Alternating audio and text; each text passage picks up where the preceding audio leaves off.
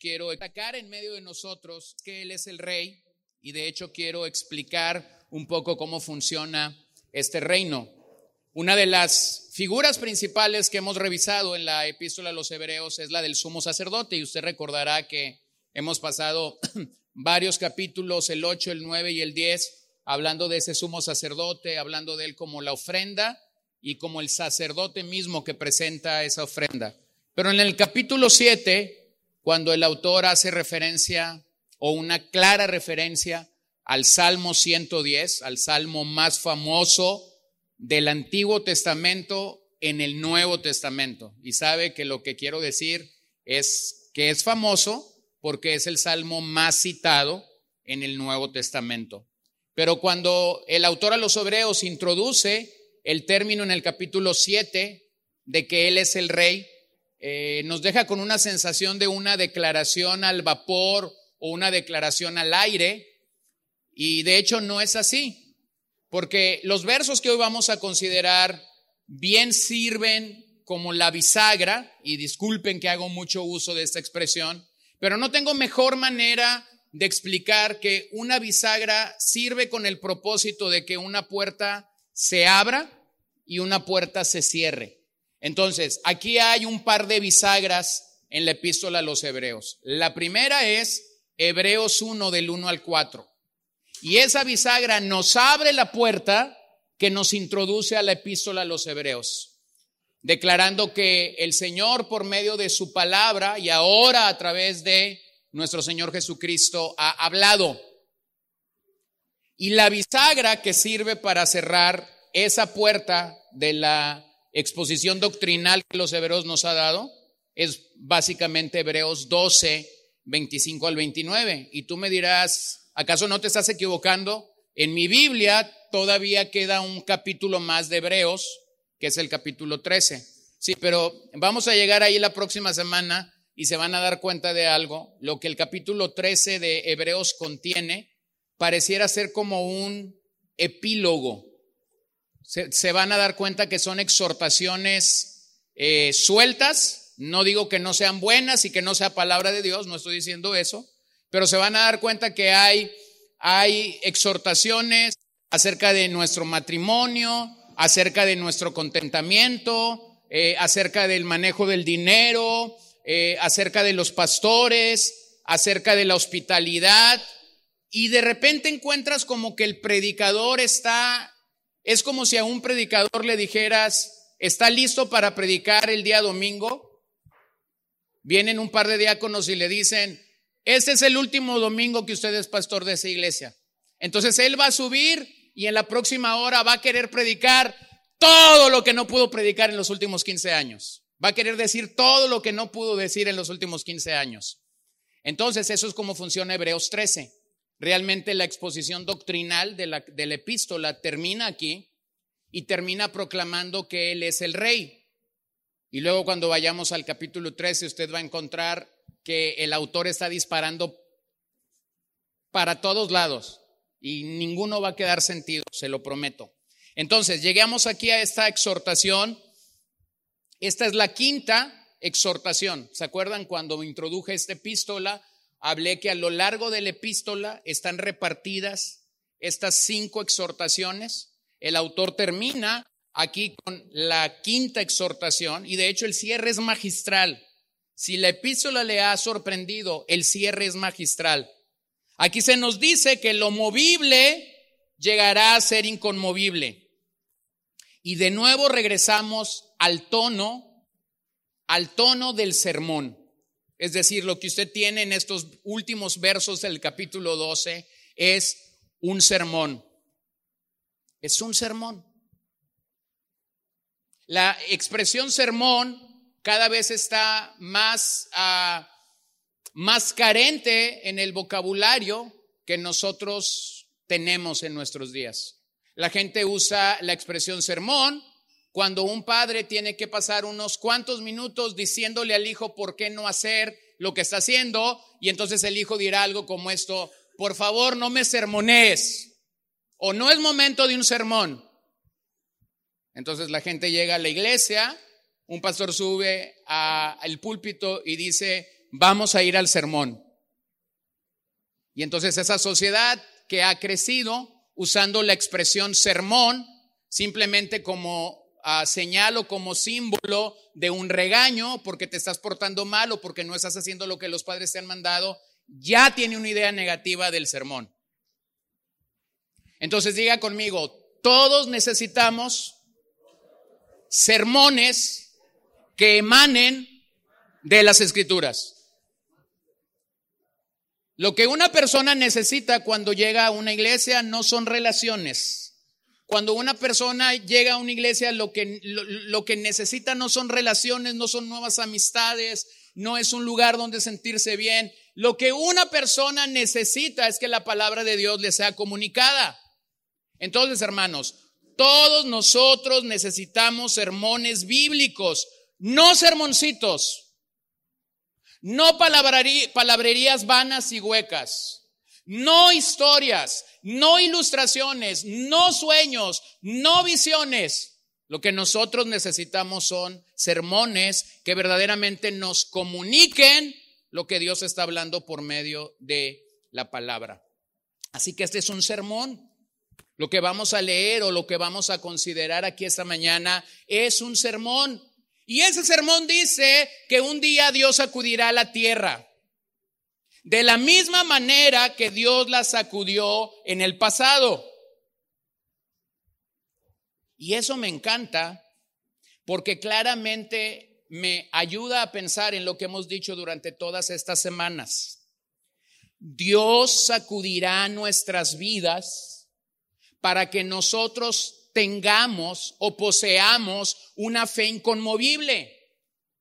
La única forma en la que nosotros podemos tener una fe madura, una fe inconmovible, una fe inquebrantable, es que alguien más venga a nuestras vidas y sacuda el vaso cuando yo no quiero que mi vaso sea sacudido. Entonces Dios utiliza ese momento para que nuestra fe y nuestra confesión esté solo en Jesucristo. Pero si tu realidad esta mañana no es esta, si tu fe no está solo en Jesucristo y en nadie más, entonces mi querido amigo, esta mañana tienes una maravillosa oportunidad para confesar tu incredulidad y en humildad arrepentirte y venir delante de quien está sentado a la diestra de Dios. De hecho, está sentado a la mano derecha de Dios, está intercediendo por sus hijos, está gobernando con el poder de su palabra y desde allí está emanando gracia y misericordia para nosotros, de tal manera que Él nos preserva, nos preservará hasta el día final. Así que el tono de este mensaje es este. El autor equilibra un cándido estímulo con una severa advertencia. ¿Me ayudas ahí con la pantalla? El autor equilibra una manera cándida para estimular a sus oyentes, pero a la vez les da una severa advertencia. Entonces leamos estos últimos versos de la parte doctrinal o de la exposición doctrinal de la epístola a los hebreos. Tengan cuidado de no rechazar a aquel que habla, porque si aquellos no escaparon cuando rechazaron al que los amonestó sobre la tierra, mucho menos escaparemos nosotros si nos apartamos de aquel que nos amonesta desde el cielo. Su voz hizo temblar la tierra. Pero ahora Él ha prometido diciendo, aún una vez más, yo haré temblar no solo la tierra, sino también el cielo. Y esta expresión, aún, una vez más, indica la remoción de las cosas movibles y como las cosas creadas a fin de que permanezcan las cosas que son inconmovibles. Por lo cual, puesto que recibimos un reino que es inconmovible, demostremos gratitud mediante la cual ofrezcamos a Dios un servicio aceptable, con temor y reverencia, porque nuestro Dios es fuego consumidor. ¿Se da cuenta del tono de advertencia que hay en esas últimas palabras? Esta epístola que ha comunicado que Él es mejor que los ángeles, que Él es mejor que la ley, que Él es mejor que Moisés, que Él es mejor que Josué, que Él es mejor que los profetas, nos ha hablado la maravillosa ah, expresión de que Él es nuestro sumo sacerdote, pero termina en un tono amenazador, porque nuestro Dios es fuego consumidor. Así que tenemos que ser claros en decir que Dios nos ha hablado en esta carta a través de la persona y de la obra de Jesucristo. Pero si nosotros, como Israel, el comparativo es Israel, capítulo 3 y capítulo 4, si nosotros rechazamos la palabra de Dios, entonces la sentencia es la siguiente, no habrá una vía de escape para ti en el día final.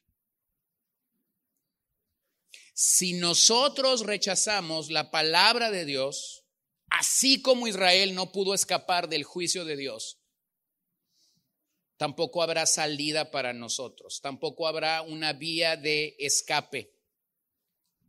Entonces, ponte a pensar si alguien te depositara en el techo de una en el techo de un gran edificio de 20 o de 30 pisos, estás en una mega ciudad, llegaste allí en un helicóptero, te han soltado en ese helicóptero y te das cuenta que en cualquier punto puedes caer y seguramente vas a morir. Y entonces comienzas a buscar una vía de escape de ese techo, pero comienzas a darte cuenta que estás rodeado de todos estos avisos que mayormente los encontramos en inglés, warning, advertencias. Comienzas a caminar y te das cuenta, no toque porque hay tantos volts, porque hay tanta electricidad, no toque porque hay esto, no toque porque se va a morir. Y comienzas a ver signos de calaveras por todos los lados. Tú estás allí y rápidamente llegas a una conclusión al menos que el helicóptero que me trajo aquí vuelva a venir por mí. O que alguien abra la puerta de servicio y me diga cómo es que yo voy a llegar allí, la voy a librar. Pero si no, estoy perdido. ¿Lo puedes imaginar? ¿Lo puedes ver? Bueno, esa es la manera como las advertencias funcionan en Hebreos y aquí está la última. Así que observemos en este pasaje cuatro grandes cosas. La advertencia final, claramente. Una mirada futura. Nuestra respuesta al reino de Dios y el carácter de nuestro rey. Primero revisemos la advertencia final que tenemos en este pasaje, en el versículo 25, que nos recuerda cómo escaparemos ¿Cómo escaparemos? Tengan cuidado de no rechazar a aquel que habla, porque si aquellos no escaparon cuando rechazaron al que les amonestó sobre la tierra, mucho menos escaparemos nosotros si nos apartamos de aquel que nos amonesta desde el cielo. Bueno, esta es la última de cinco advertencias estos versos representan la conclusión de lo que Hebreos 1, 1 al 4 abrieron. Y yo quisiera, como esa será la última vez que hable de estas advertencias, yo quisiera simplemente enfatizar algo. Las advertencias de la Biblia son saludables para la vida cristiana. Hermanos, las advertencias de la Biblia no funcionan como un consejo psicológico no funcionan como el consejo de un psiquiatra, no funcionan como el consejo de un consejero, de un coach, no funcionan como el, como el, el consejo de alguien que te dio terapia matrimonial o terapia familiar. Las advertencias de la Biblia no son consejos. ¿Lo puedes ver? Son mandatos. Cuando la Biblia nos advierte de algo, vale más que lo asumas como algo real. ¿Ha escuchado esa expresión cuando quieres afirmar eh, algo y simplemente dices, di que te lo dijo un loco? ¿Has escuchado eso? Bueno, a veces comunica cierta arrogancia, vamos a ser sinceros. Yo he usado esa expresión, di que te lo dijo un loco y después cuando lo he dicho digo, Señor, perdóname, porque este loco puede estar equivocado. ¿Puedo? Bueno, esas expresiones pueden comunicar cierta arrogancia, pero cada vez que la Biblia te da una advertencia, no te lo está diciendo un loco, te lo está diciendo el Señor, el Creador, quien tiene toda autoridad, quien es soberano, quien es poderoso. Así que las advertencias de la Biblia funcionan de una manera clara para la salud nuestra como cristianos. Observen algo que esta advertencia comunica que no ha sido comunicado en las otras. En lo particular, esta advertencia es del cielo. Se nos da desde el cielo y no desde la tierra. Y entonces la lógica del autor es que si los israelitas no escaparon de la advertencia que como pueblo tuvieron en la tierra, entonces no hay razón para que nosotros podamos escapar de Dios. Entonces, ¿de qué se trata esta última advertencia? Es muy clara. No descuides el Evangelio, no descuides el Evangelio y no te niegues a escuchar la palabra de Dios. No descuides el Evangelio. Y luego, no te niegues a escuchar la palabra de Dios. En el tapiz del mundo evangélico encontrarás mucha gente que ha venido descuidando el Evangelio a lo largo de su vida.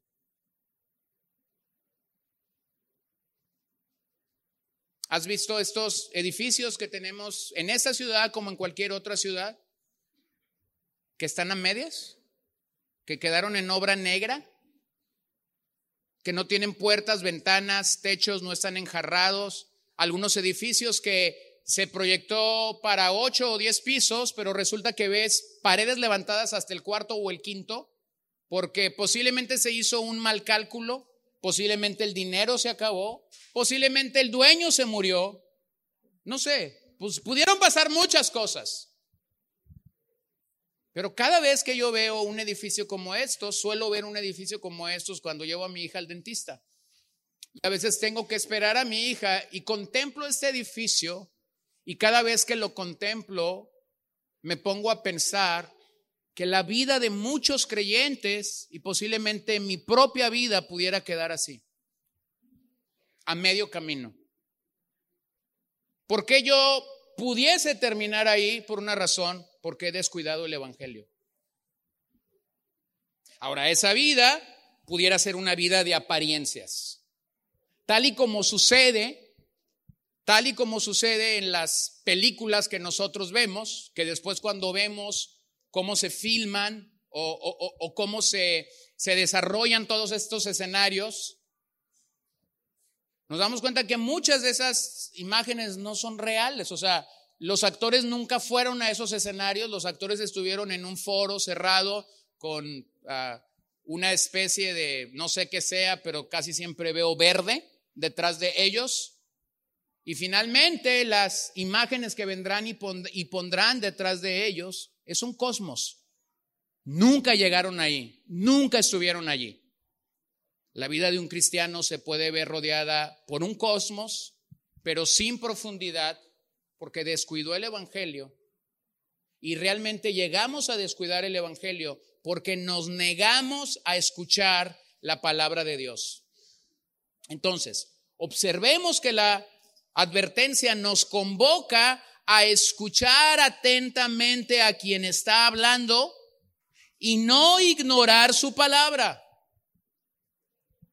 Ahora, permíteme acotar algo rápidamente antes de que estés pensando que esto se trata de mí antes de que yo predicara este mensaje, de hecho muchos siglos antes de que yo predicara este mensaje, antes de que el autor de los Hebreos escribiera estas palabras y fueran leídas a la congregación, hay alguien que estaba hablando estas palabras y ese es Dios mismo.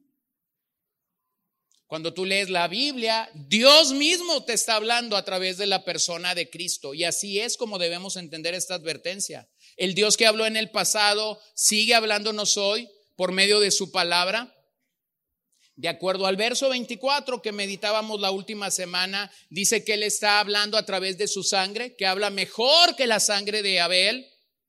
Así que estamos pensando en que Dios está hablando y lo está haciendo por medio del Hijo y por medio de la sangre derramada que el Hijo dio por nosotros. Y entonces el autor simplemente nos pide que velemos, que seamos diligentes. ¿Por qué? Porque la situación es seria.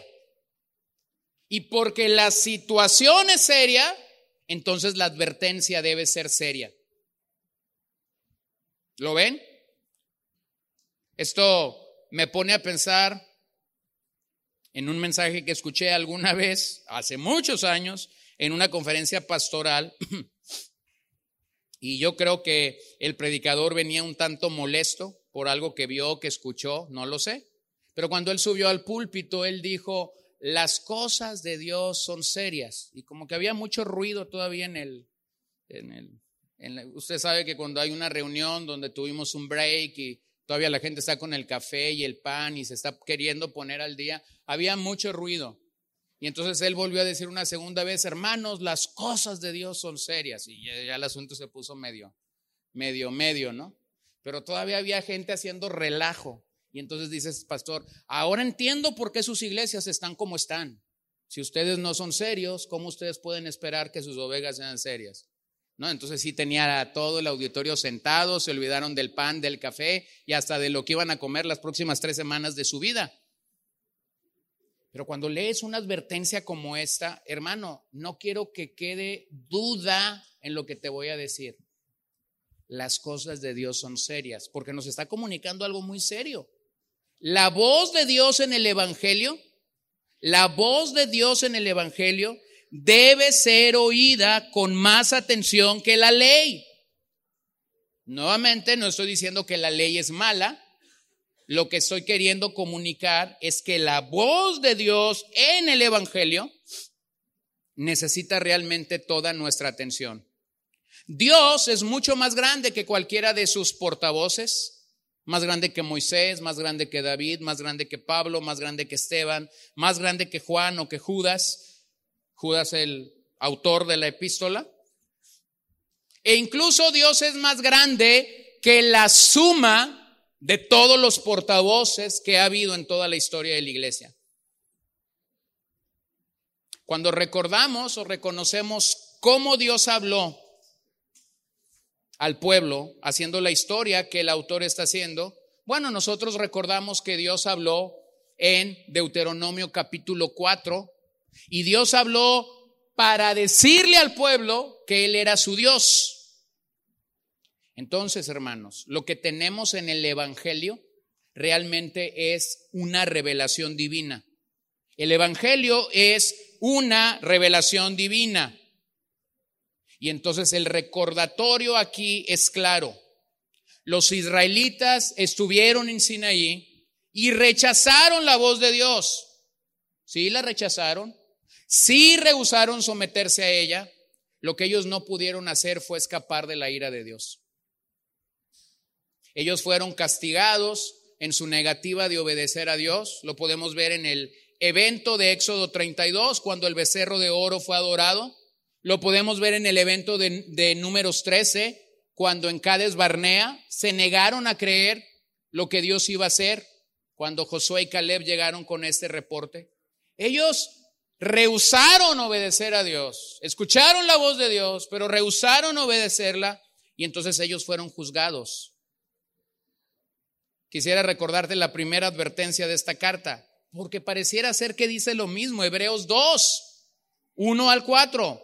Por tanto, debemos prestar mucha mayor atención a lo que hemos oído no sea que nos desviemos, porque si la palabra hablada por medio de ángeles resultó ser inmutable y toda transgresión y desobediencia recibió una justa retribución, ¿cómo escaparemos nosotros si descuidamos una salvación tan grande, la cual después que fue anunciada primeramente por medio del Señor, nos fue confirmada por los que la oyeron. Dios testificó junto con ellos, tanto por señales como por prodigios y por diversos milagros y por dones repartidos del Espíritu Santo según su propia voluntad.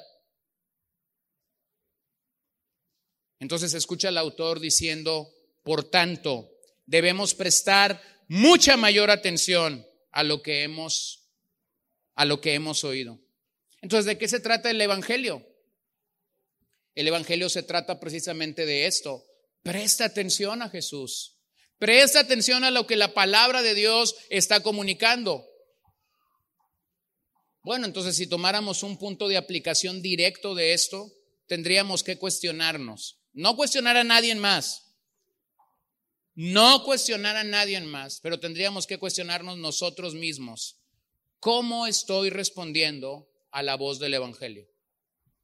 ¿Cómo estoy respondiendo a la voz de Dios en las Escrituras? Esta es la última ocasión en la epístola a la que se nos convoca a examinarnos. Recuerden que cada advertencia es una nueva oportunidad para examinarnos a nosotros mismos. Si las otras cuatro advertencias no te ayudaron a examinarte, espero que esta sí te ayude a examinarte porque contiene todo el poder del rey para recordarnos que Él es fuego consumidor. Esta idea de que Dios habla es esencial en toda la carta a los hebreos, pero a la vez se nos recuerda que Israel rechazó la voz de Dios. Ahora, permíteme desempacar para ti lo que ese verbo rechazar pudiera destacar en nuestros días. Ese es un verbo importante porque nuestra cultura nos hace presentar el Evangelio en términos de consideración u opción y no en la forma de mandato. A veces me toca predicar en funerales y en alguno de esos funerales tú encuentras que hay mucha gente que no es creyente.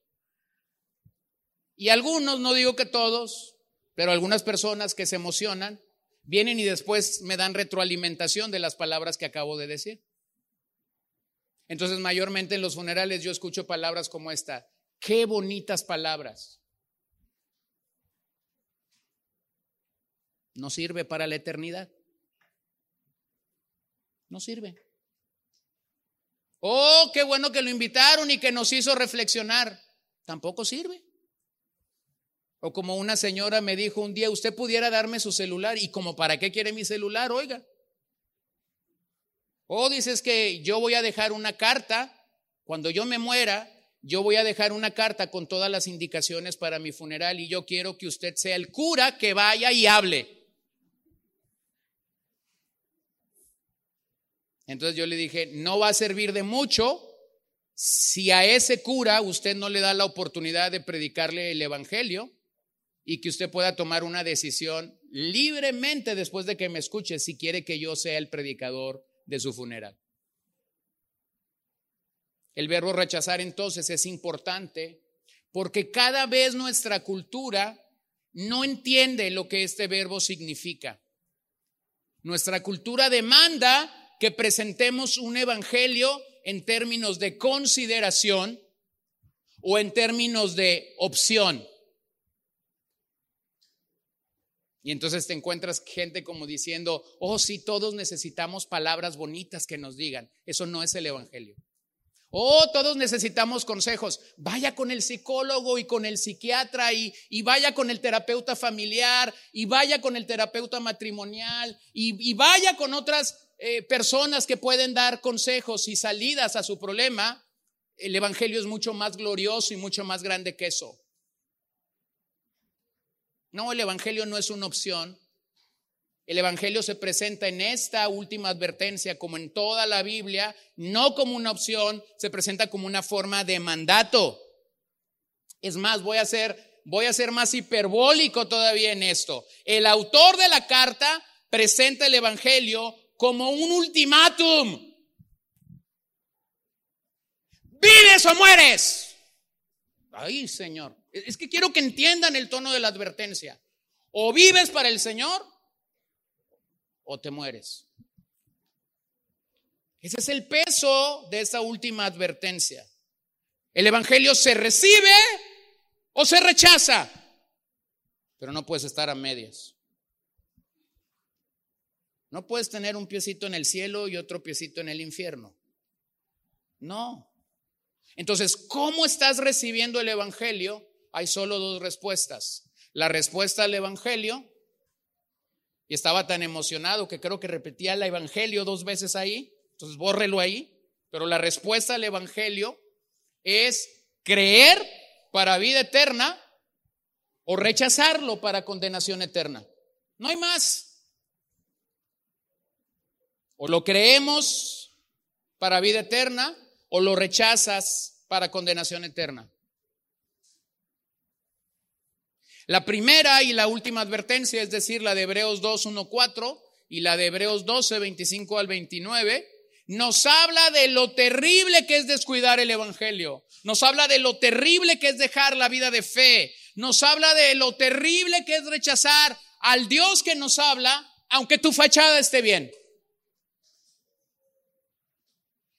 Y cómo yo pudiera saber en un mundo como en el que vivimos que mi fachada está bien, pues traiga una calcomanía que diga de Cristo algo. Traiga una placa que diga algo de Cristo, aunque su vida no testifique de ese Cristo. O ponga versos bíblicos en sus redes sociales, aunque su vida no testifique de ese Cristo. Eres una fachada. Soy una fachada. Recuerdo ir una vez en un carro con una señora, de hecho la conocíamos cuando éramos niños, vivía en la Ciudad de México y casi pasábamos todos los domingos la tarde en su casa. Ella se tuvo que venir a la ciudad de Hermosillo en algún momento de la vida y en algún otro momento de esa vida ella nos estaba raiteando para ir a un evento al que mi hermano, yo y una prima mía estábamos yendo y ella también iba, así que nos recogía por las mañanas y nos regresaba por la noche. Y en su carro había en su carro había una maravillosa calcomanía que decía, "Este es el día que Jehová ha hecho, nos alegraremos y nos gozaremos." Pero en una de las avenidas principales de Hermosillo se le metió un carro. Se le atravesó un carro. ¿Y qué crees? El día del Señor terminó. Y no tengo oportunidad de decirte que esta, que esta señora muy elegante bajó su, su, su ventanita de su carro eléctrico y le dio palabras a este hombre que la rebasó. Y no eran de aliento, y no eran de ánimo, y después simplemente dijo, Señor, tú lo sabes todo. ¿Quién sabe qué significó eso? Pero esa es simplemente fachada. Entonces, mi hermano, puedes tener tu calcomanía, puedes poner todos los versos que quieras poner en, en Facebook, en WhatsApp, en Twitter, en todo lo que tú tengas. Y por dentro estar completamente vacío y hueco del Evangelio. Y así no es como funciona el Evangelio. Entonces dice el autor, ¿escapar de qué? ¿De qué no escaparemos si rechazamos el Evangelio? ¿De qué no escaparemos si, si rechazamos la palabra de Dios? De lo que no escaparemos es de lo que los israelitas no pudieron escapar, de la ira de Dios. El día que Dios desate su ira, esa ira te alcanzará. Esa ira me alcanzará si rechazamos su palabra en nuestras vidas. Entonces vean cómo el autor en su argumento de toda la carta está haciendo un comparativo de menor a mayor. Así como los israelitas no pudieron escapar de la ira de Dios en el, en el desierto, entonces nosotros no podremos escapar de la ira de Dios, porque este es un mensaje que viene desde el cielo. El otro Moisés se los dio allí eh, en las faldas de la montaña de Sinaí. Ahora vean la realidad futura. ¿Hacia dónde nos acercamos? ¿Hacia dónde nos aproximamos? El autor quiere que tengamos una maravillosa seguridad en Cristo cuando el tiempo final llegue. Cuando el evento sucedido en Sinaí quedó grabado en la mente nacional de Israel. Hay muchos salmos que hacen mención de él. Yo voy a tomar uno solo, el, el 68 del 7 al 8. Oh Dios, cuando saliste al frente de tu pueblo, cuando marchaste por el desierto, tembló la tierra. También se derramaron los cielos ante la presencia de Dios. El Sinaí mismo, ¿qué dice? Tembló delante de Dios, el Dios de Israel. Observen eso. Los salmistas están escribiendo cientos de años después que el evento del Sinaí ha tenido lugar. Y sin embargo, en la mente de ellos, en la memoria nacional, ha quedado estampado que un día el Sinaí tembló cuando Dios habló a esta nación. Warren Wiersbe dice acerca de este pasaje, Dios quiere quitar los andamios para que solo queden las inconmovibles realidades eternas. Cuando tú ves a alguien trabajar en un edificio algo alto o que se requiere cierta altura, bueno, necesitas planear tener una buena cantidad de andamios para poder subirte. Pero llegará el día, dice Wiersbe, que Dios va a retirar todos los andamios y entonces vamos a quedar solamente con realidad eterna. Y es así como el autor introduce las palabras del profeta Geo en el capítulo 2, palabras que hemos leído esta mañana y a las que ya no voy a hacer mención, o sea, no me voy a regresar allá, pero simplemente para ponerlo en contexto, el pueblo está reconstruyendo el templo, Dios da una palabra a la vida del profeta Geo diciendo que la gloria de ese templo va a ser mayor que la gloria del primer templo, el templo que había sido destruido en días de uh, Nabucodonosor cuando tomaron Judá y llevaron cautivo a la nación de Judá a Babilonia. Entonces las palabras de Ageo puestas en contexto nos comunican la restauración del templo, el templo iba a ser restaurado, pero nuevamente los cielos y la tierra serían sacudidas por Dios. Y la idea de que cielos y tierras sean sacudidas por Dios es que Dios va a juzgar al mundo. Dios juzgaría a Babilonia, Dios juzgaría a Egipto, Dios juzgaría a Roma. Y eso inaugura entonces una etapa gloriosa del templo. Pero cuando el autor lo trae y lo introduce a la epístola de los Hebreos, lo lee con miras escatológicas. O sea, lo pone en la mesa con miras escatológicas. La expresión, una vez más. O sea, Dios lo hará una vez más. Ya pasó en días de, ya pasó en días de Moisés.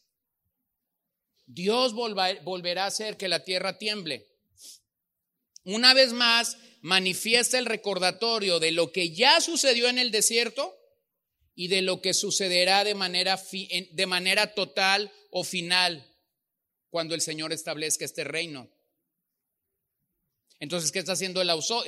El autor está haciendo uso de su propia teología bíblica para leer a los profetas, para leer la ley y para enfatizar la certeza de la ira de Dios y del juicio final.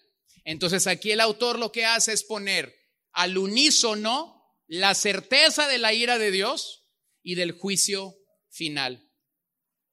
Ageo nos presenta un cuadro, nuevamente, obsérvenlo, el cuadro de, de Ageo es menor, pero el cuadro de Hebreos es mayor. El argumento es el mismo que no ha dejado en toda la epístola. Pasa de lo menor para ir a lo mayor. Hablando de lo que sucedió en Sinaí, este acontecimiento se ve muy pequeño de lo que sucederá a raíz de lo que pasará en el monte Sión. Entonces, ¿qué hará Dios? De acuerdo a este pasaje, Dios destruirá todas las obras del hombre. Todas las obras del hombre van a ser destruidas. Sus ídolos serán rotos, sus ídolos serán aplastados, finalmente todos serán fulminados y solo permanecerá un reino inconmovible. Ese es el reino de Dios, ese es un reino inconmovible. Cuando hablamos del reino de Dios no pensamos en un reino de un sexenio, de un trienio, de una década, de una generación, de un centenario o de un milenio. Cuando hablamos del reino de Dios, comunicamos lo que las escrituras comunican. Me encanta esa palabra que escuchaba cuando era un niño y que no entendía, pero me encantaba, ¿no? El reino de Dios, en labios de Daniel, el reino de Dios es sempieterno, dice la versión 60. Y doy gracias a Dios por versiones más actuales que dicen que el reino de Dios siempre es eterno para que un tonto o un mortal como yo lo pueda entender más rápidamente. El reino de Dios es siempre eterno, no termina.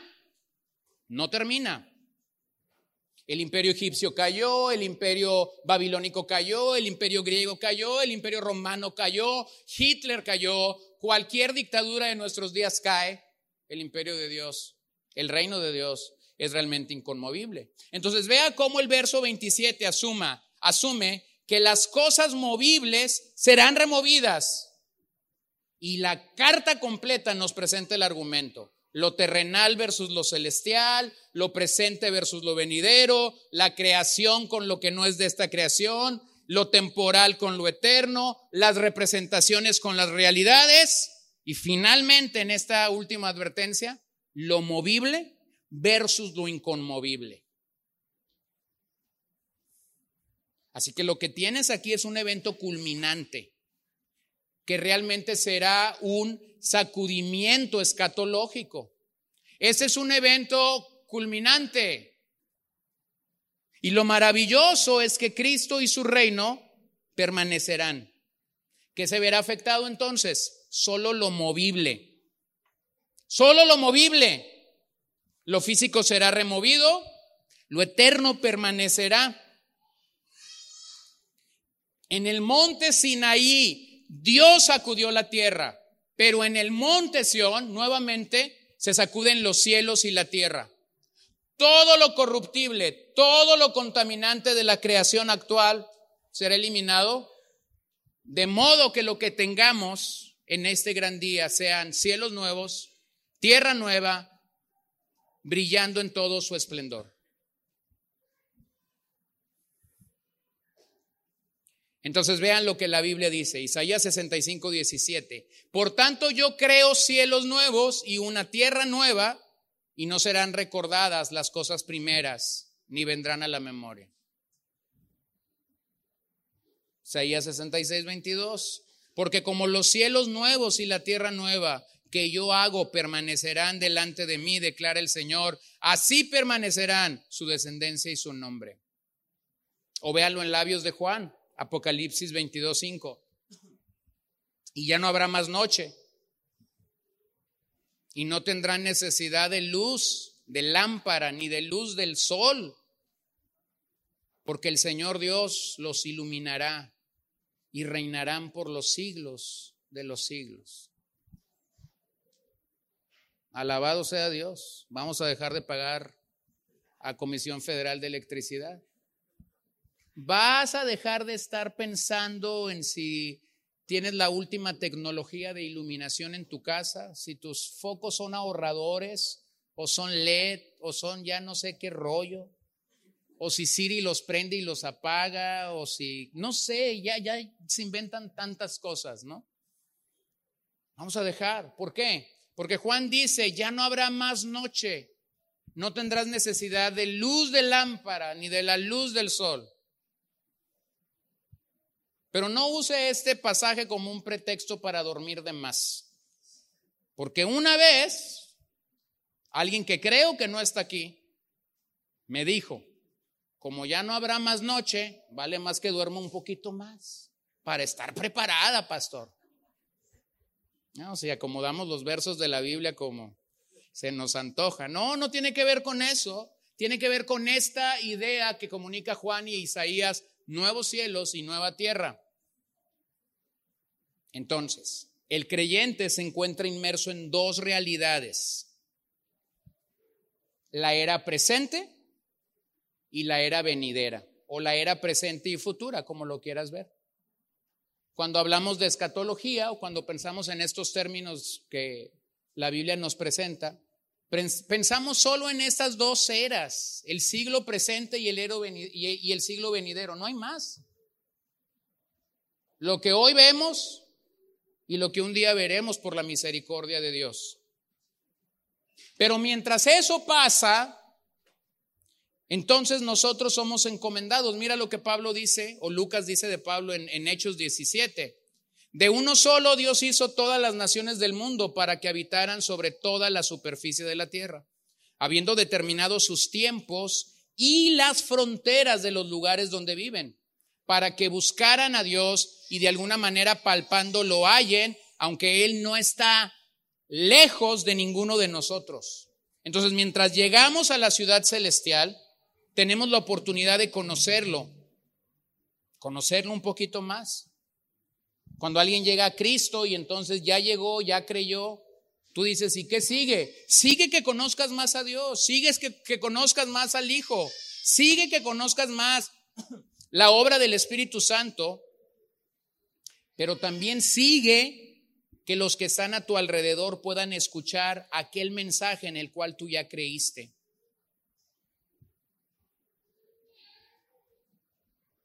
Entonces, en el sentido original, lo que el autor de Hebreos está queriendo comunicar a su audiencia original es esto. No debemos regresar a lo temporal cuando lo eterno se nos está dando. ¿A dónde querían regresar los hebreos? Al templo, a los sacrificios, al sistema levítico, a las ceremonias, a los ritos. Y el autor de los hebreos entonces les dice, ya no funciona para nosotros, porque todo esto era temporal, pero ahora se nos está dando lo eterno. Hay un teólogo de nombre Jürgen Moldman, y me encanta cómo él lo expresa cuando dice, él ha señalado que hacer teología sobre el fin del mundo deja al cristiano sin fruto, al menos que permita que ese evento futuro ejerza un impacto sobre su pensamiento y sus acciones presentes. Entonces, lo voy a poner como ya Jaciel lo dijo. Cuando hablamos de ese gran día, no estamos pensando en escapismo. O sea, no estamos pensando, ay Señor, sácame de este aprieto, ven por tu iglesia. Pues, hermano, por favor, sac, bueno, se lo voy a decir decentemente, no sea tonto. Usted no mueve el tiempo, lo mueve Dios. No le llegó un cobro de la y no sabe por qué, resulta que no sabe por qué le están haciendo las cuentas generales y ay, Señor mío, que los cielos nuevos y la tierra nueva sean una cerca. Hermano, usted es un escapista. Está viendo el evangelio de una manera muy falaz, porque eso no es el evangelio. Nosotros no ponemos el tiempo, nosotros no ponemos la forma, la pone el Señor. Entonces, cuando pensamos en esta realidad del futuro, no estamos pensando en escapismo, en escapismo. O como aquella señora que sale ahí en las redes sociales y están cantando, están tres viejitas cantando detrás de un púlpito. ¿Cuál es el canto? Te digo a ti porque tú fuiste el último que me la, que me la contaste, aunque yo ya la he visto. Solo espero que me vengas a llevar y por ahí se escucha en el micrófono, pero todavía no, Señor. O sea, entendemos el futuro de maneras, hermanos, no bíblicas. Porque por más bien entonada que estuviera esta viejecita y por mejor que ella quisiera disfrutar a sus nietos, ella no le dice al Señor cuándo. Tú y yo no le decimos al Señor cuándo acabe esto. Él es soberano. Pero esta es la verdadera esperanza del cristiano en lo que respecta a la venida de Cristo.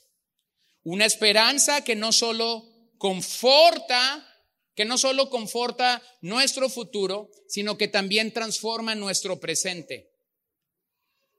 Una esperanza que capta verdaderamente la realidad de la escatología bíblica es aquella que cree que el cielo irrumpe en la tierra y un día se consumará totalmente esa irrupción y todo será diferente. Entonces, ¿cómo debo vivir a la luz de esto? Bueno, tu forma de pensar debe cambiar. Tu forma de vivir debe cambiar. Y por favor quisiera agregar algo. No se enoje con nadie en que no crea como usted.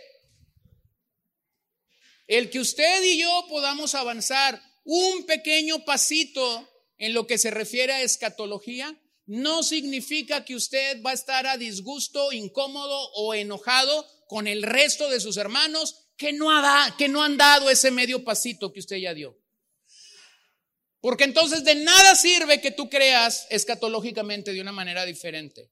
Escucha lo que dice Pedro en segunda de Pedro 3:11. Puesto que todas estas cosas han de ser destruidas de esta manera, refiriéndose a este día, ¿qué clases de personas no deben ser ustedes en santa conducta y en piedad? ¿Avanzaste en tu conocimiento de cielos nuevos y tierra nueva? No me digas al autor que leíste, no me digas la posición milenial que tienes, no me digas la posición profética que tienes, porque de hecho si tú avanzaste, Pedro dice, vas a tener una santa conducta y tu piedad va a hablar de tu escatología. Pero si tu escatología no habla de tu piedad, mi hermano, estás leyendo mal la Biblia. O vean como lo dice Hebreos en el 12:15, cuídense de que nadie deje de alcanzar la gracia de Dios, de que ninguna raíz de amargura brotando cause dificultades y por ella muchos sean contaminados. Bueno, hay gente amargada porque no creemos igual que ellos. Yo en realidad, y lo dije durante todas estas semanas, pero yo en realidad disfruté mucho a mi maestro de 82 años en el seminario las últimas ocho semanas. Y lo disfruté mucho en la última semana cuando estuvo hablando del futuro y de las cosas del Señor. Y entonces él, decía, hay días que me duermo pensando en una posición, me, levanto pensando en una posición escatológica y me duermo pensando en otra. Y finalmente digo, Señor, como esto está en tus manos y no en las mías, me voy a ir a dormir tranquilito y mañana me voy a despertar tranquilito. Hebreos 12:25, tengan cuidado de no rechazar a aquel que habla, porque si aquellos no escaparon cuando rechazaron al que los amonestó sobre la tierra, mucho menos escaparemos nosotros si nos apartamos de aquel que nos amonesta desde el cielo. ¿De qué se trata entonces la vida cuando ves estos cielos nuevos y esta tierra nueva? Responde a las amonestaciones del Señor. Hermanos, tengamos oídos para oír y recibamos las amonestaciones de Dios para nuestro bien. Número tres, vamos a ir un poquito rápido en esto. Nuestra respuesta a este reino. Observe la expresión del, autor a los hebreos. Recibimos un reino que es inconmovible. El verbo recibir ahí es muy especial porque de hecho se emplea, ese es un verbo que se emplea cuando un rey accede al trono y recibe un reino. E, eso es para lo que ese verbo funcionaba. No es un recibir un regalo, no es, no es, no es recibir un vaso de agua o, o, recibir un recipiente con capirotada o con, no sé, arroz con leche o que alguien venga y te diga, oye, hice pozole y, y me quedaron esta media olla, ten. No, no es recibir eso. La única, el único uso de este verbo recibimos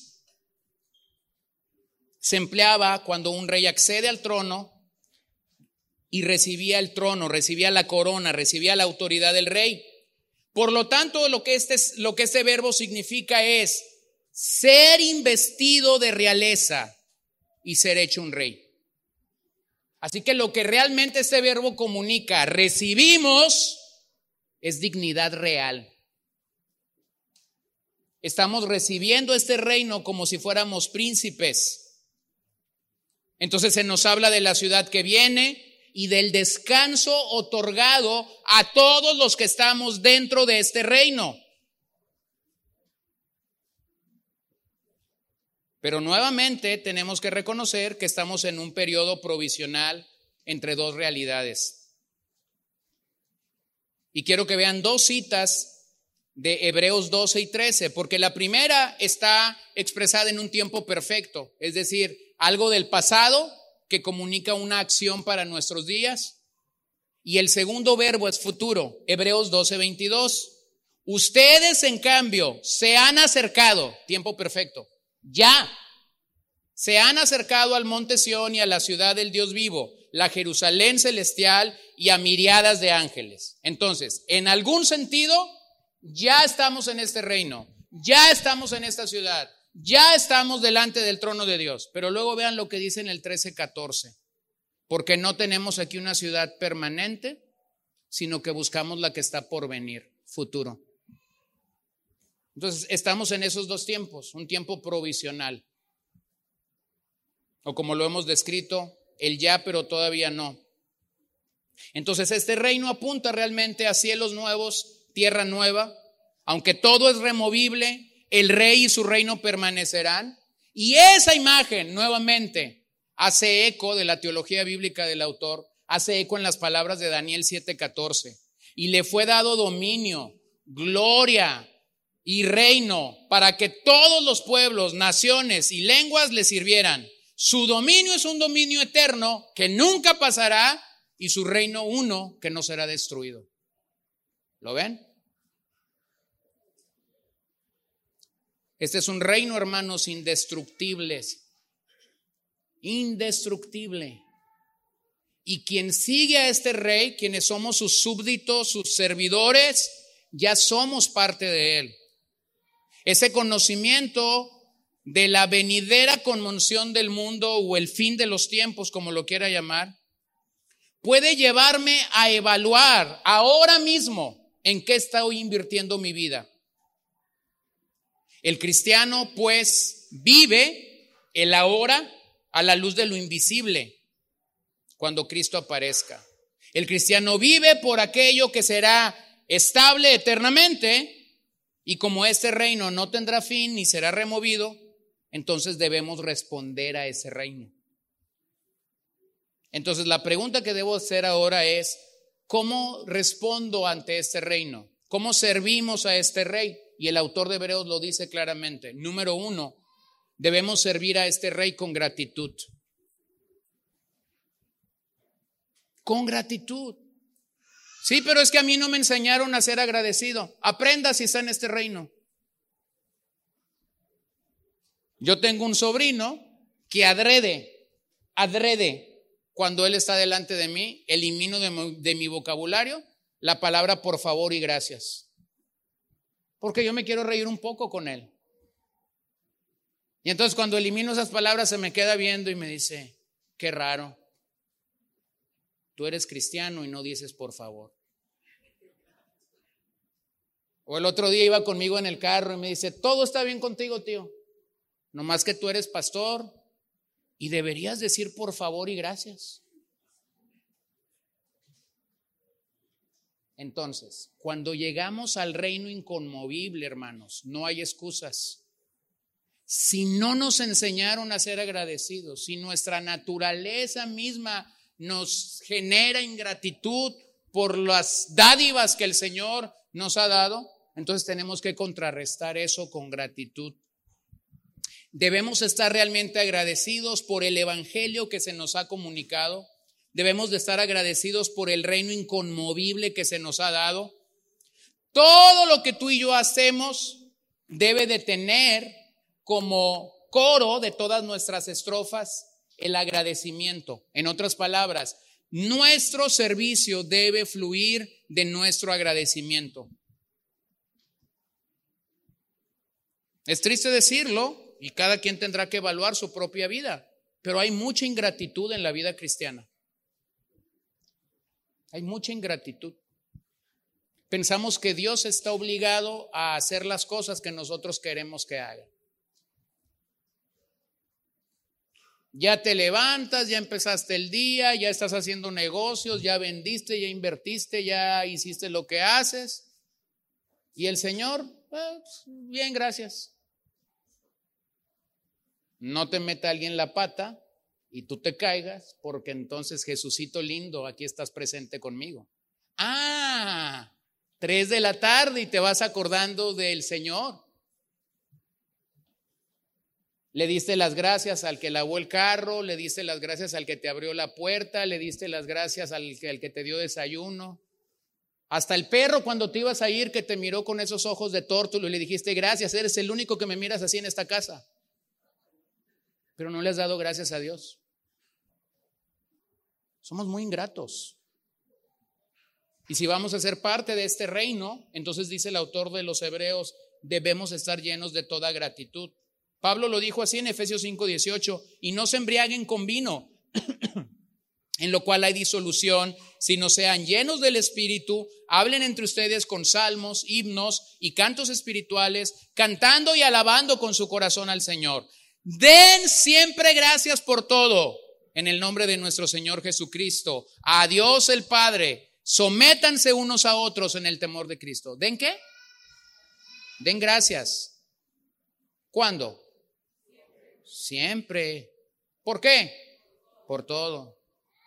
La comida estuvo mala, da gracias. El café parecía té de calcetín, dale gracias. Párate y hazlo como te gusta. Tu carro está ponchado, da gracias. Se te acabó la batería, da gracias. Bueno, número dos, dice el autor a los hebreos, sirvamos de manera aceptable. ¿De manera aceptable para quién? para Dios. Porque suele suceder que en la vida eclesial a veces servimos para la gente, servimos para los hermanos, pero no para Dios.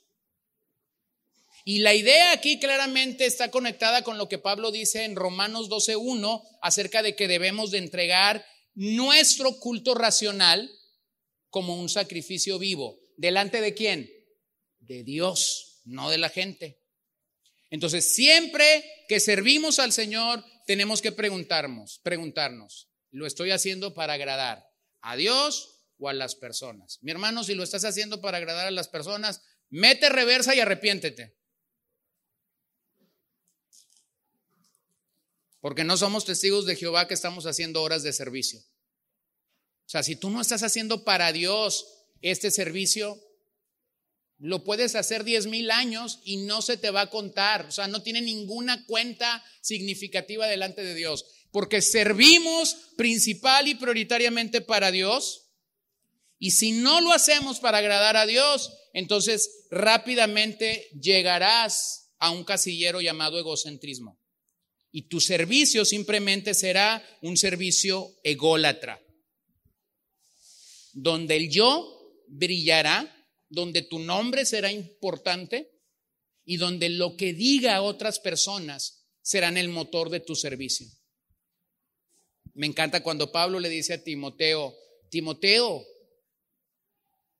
busca ser un siervo de Dios aprobado. Pero esa palabra aprobado no significa aprobado por la congregación, significa aprobado por Dios mismo. Hebreos 13:20 lo dice muy claramente, y el Dios de paz que resucitó de entre los muertos a Jesús nuestro Señor, el gran pastor de las ovejas, mediante la sangre del pacto eterno, los haga aptos en toda obra buena para hacer su voluntad, obrando Él en nosotros lo que es agradable delante de Él mediante Jesucristo, a quien sea la gloria por los siglos de los siglos. Amén. ¿Lo que es agradable a quién? A Dios mediante Jesucristo. Entonces nuestro servicio, hermanos, no busca agradar a las personas. No sirvo para quedar bien con la gente, no sirvo para ganarme, aunque hay muchas mañas y no estamos hablando de eso. Pero hay muchas mañas, como a veces yo puedo decir, bueno, sí voy a agradar a Dios al 80%, pero el otro 20% aquí voy a meter una curva abajo. No, no es así como el autor lo dice. Número tres, vean la conexión que hace. Servimos con reverencia y temor. La reverencia y el temor no está peleado con ser agradecidos, la reverencia y el temor no está peleado con agradar a Dios en todas las cosas. De hecho, la reverencia y el temor allí es lo que equilibra, lo que equilibra realmente mi servicio. ¿A qué se refiere esto? Bueno, no nos acercamos con ligereza, no nos acercamos despreocupadamente, no nos acercamos a Dios al azar. ¿Lo puedes ver? ¿Por qué no lo hacemos así? Porque Dios es fuego consumidor. Entonces voy a servir con reverencia y con temor. Lo vuelvo a decir, aunque ya lo dije hace unas semanas, Él no ha cambiado. Y el autor lo va a volver a decir en Hebreos 13:8. Nuestra posición ante Él es lo que ha cambiado, pero jamás su carácter. El carácter de Dios permanece para siempre. Vean el verso 23. A la asamblea general e iglesia de los primogénitos que están inscritos en los cielos. Y a Dios, el juez de todos, y a los espíritus de los justos, hechos ya perfectos. ¿Quién es Dios? El juez de todos. Entonces, cuando servimos, hay alguien que está observando mi servicio. Es Dios.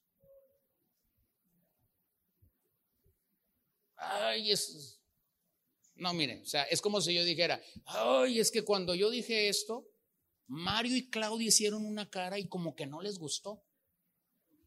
Entonces ya no lo voy a volver a decir porque no les gustó a ellos. No funciona así.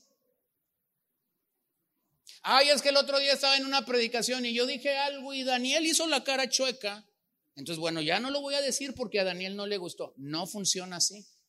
Porque entonces eso me diría a mí una sola cosa, estoy queriendo agradar a la gente.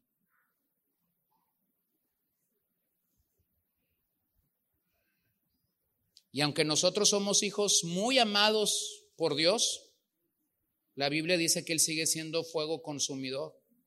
Entonces, servir fielmente a Dios con estas tres expresiones, dando gracias siempre, siendo agradables delante de Dios, con temor y con reverencia. Servir fielmente a Dios es disfrutar ya de su reino inconmovible que se nos ofrece en el monte Sion. Entonces yo no tengo que esperar, esta es la realidad presente, yo no tengo que esperar disfrutar de las dádivas del monte Sión, de la bendición del monte Sión hasta estar allá, porque de hecho aquí hay una manera para aquellos que ya tienen una, realidad clara de cómo están sirviendo al Señor, aquí hay una manera como disfrutas de Sion.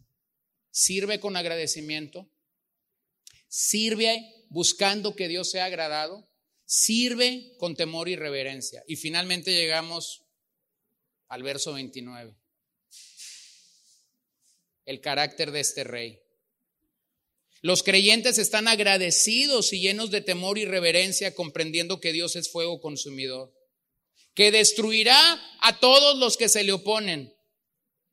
Así es como termina la parte doctrinal de Hebreos, con una declaración tan seria, tan seria, convirtiéndose en la exhortación más dura de las cinco. No, no es Hebreos 2 del 1 al 4, no, no es Hebreos 3, no, no es Hebreos 10 la más dura, porque cuando algunos cuando, cuando llegamos a Hebreos 10, 24, 25, si usted supiera cómo me estaban mirando. Bueno, les voy a decir lo que dice, no dejando de congregarnos como algunos tienen por costumbres. No, no, no. No, eso no es nada a comparación de lo que el verso 29 tiene aquí. Dice, porque Dios es fuego consumidor. Entonces, mi hermano, lo que les quiero decir es, el pastel ya está casi terminado y el autor viene y coloca las últimas cerezas arriba del pastel. La advertencia más dura es esta. ¿Cómo vamos a escapar del Señor? ¿Cómo vamos a escapar del Señor si los israelitas no escaparon? Realmente esta expresión de Dios es fuego consumidor es una cita de Deuteronomio 4:24 y sirve como la adecuada conclusión de la exhortación sobre la santidad de Dios y el carácter irrevocable de su juicio sobre la apostasía. El doctor Schreiner declara de este verso, los que hagan caso a la advertencia celestial disfrutarán del reino para siempre, pero los que lo abandonan se enfrentarán al fuego de la ira. Entonces, hermanos, este es un recordatorio firme y claro que tenemos aquí. No juguemos con Dios. No juguemos con Dios. Mientras más cerca estamos de entrar a la ciudad celestial, debemos recordar las terribles consecuencias de no creer y de no obedecer su santa palabra. La ley prescribía muchos castigos para quienes desobedecían, pero quienes rechazan la salvación por gracia recibirán un horrendo castigo. Isaías 33, 14. Aterrados están los pecadores en Sión El temblor se ha apoderado de los impíos. ¿Quién de nosotros habitará con el fuego consumidor? ¿Quién de, nosotros habitará con las llamas eternas?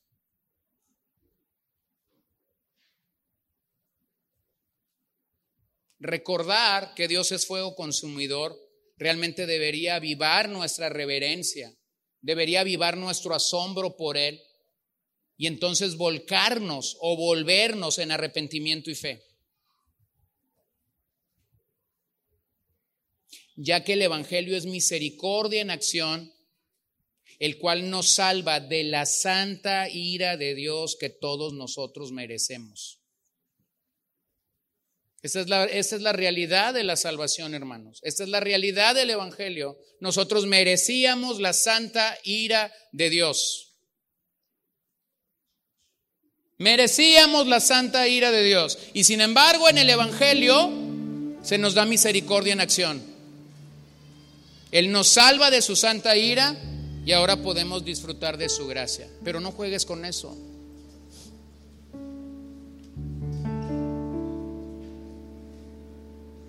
Isaac Watts, que fue un hipnólogo, teólogo y hipnólogo, escribió estas palabras. ¿Quién puede contemplar la luz que quema? ¿Quién puede aproximarse a la llama que consume? Nadie, Señor, sino tu sabiduría, que conoce tu poder. Nadie, Señor, sino tu palabra que puede pronunciar tu nombre. Entonces, mi hermano, no hay forma de escapar. Si tú rechazas el Evangelio, si tú rechazas la palabra de Dios, entonces no escaparás, recibirás su santa ira. Si crees, recibirás misericordia y gracia, y eso es un milagro. Eso es una obra sobrenatural que ninguno puede alcanzar por mérito o medio humano. Pero si crees por la gracia de Dios, entonces tendrás la misericordia, la dádiva, la gracia de Dios. Y el Señor te dará su reino inconmovible, te hará parte de este reino inconmovible, te vestirá de dignidad real, hermanos, que no merecemos.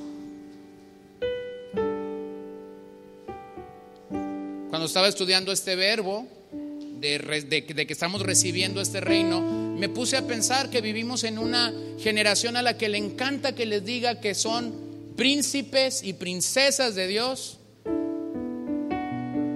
A una generación a la que le encanta que le digan que son principitos. Pero una generación que no entiende cómo funciona este reino. Porque cuando entiendes cómo funciona este reino, lo que eso debería causar es que seamos los súbditos más fieles, los siervos más fieles, los siervos más humillados que están diciendo, no Señor, yo no soy digno de, que, de ser llamado así. El único rey eres tú. La vida cristiana entonces no solo requiere promesas y consuelo, que los tenemos hermano en las escrituras. La vida cristiana requiere su palabra requiere advertencias, requiere amonestaciones. Pero vean la gracia de Dios, que aún en medio de esta advertencia severa, se nos estimula a servirle. O sea, por un lado nos dice, soy fuego consumidor, pero por otro lado nos, es, es como si nos comunicara, yo soy fuego consumidor, pero a la vez nos soplara al oído y nos dijera, sírveme.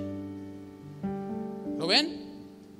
Él no puede negar su carácter para decir soy fuego consumidor, pero en su misericordia te dice, sírveme. Así que lo que esta amonestación hace es eso, amonestarnos, pero a la vez estimularnos al servicio cristiano. Así que la vida, cuando la miras desde el final, cuando miras esta vida desde el final, esa perspectiva lo cambia todo.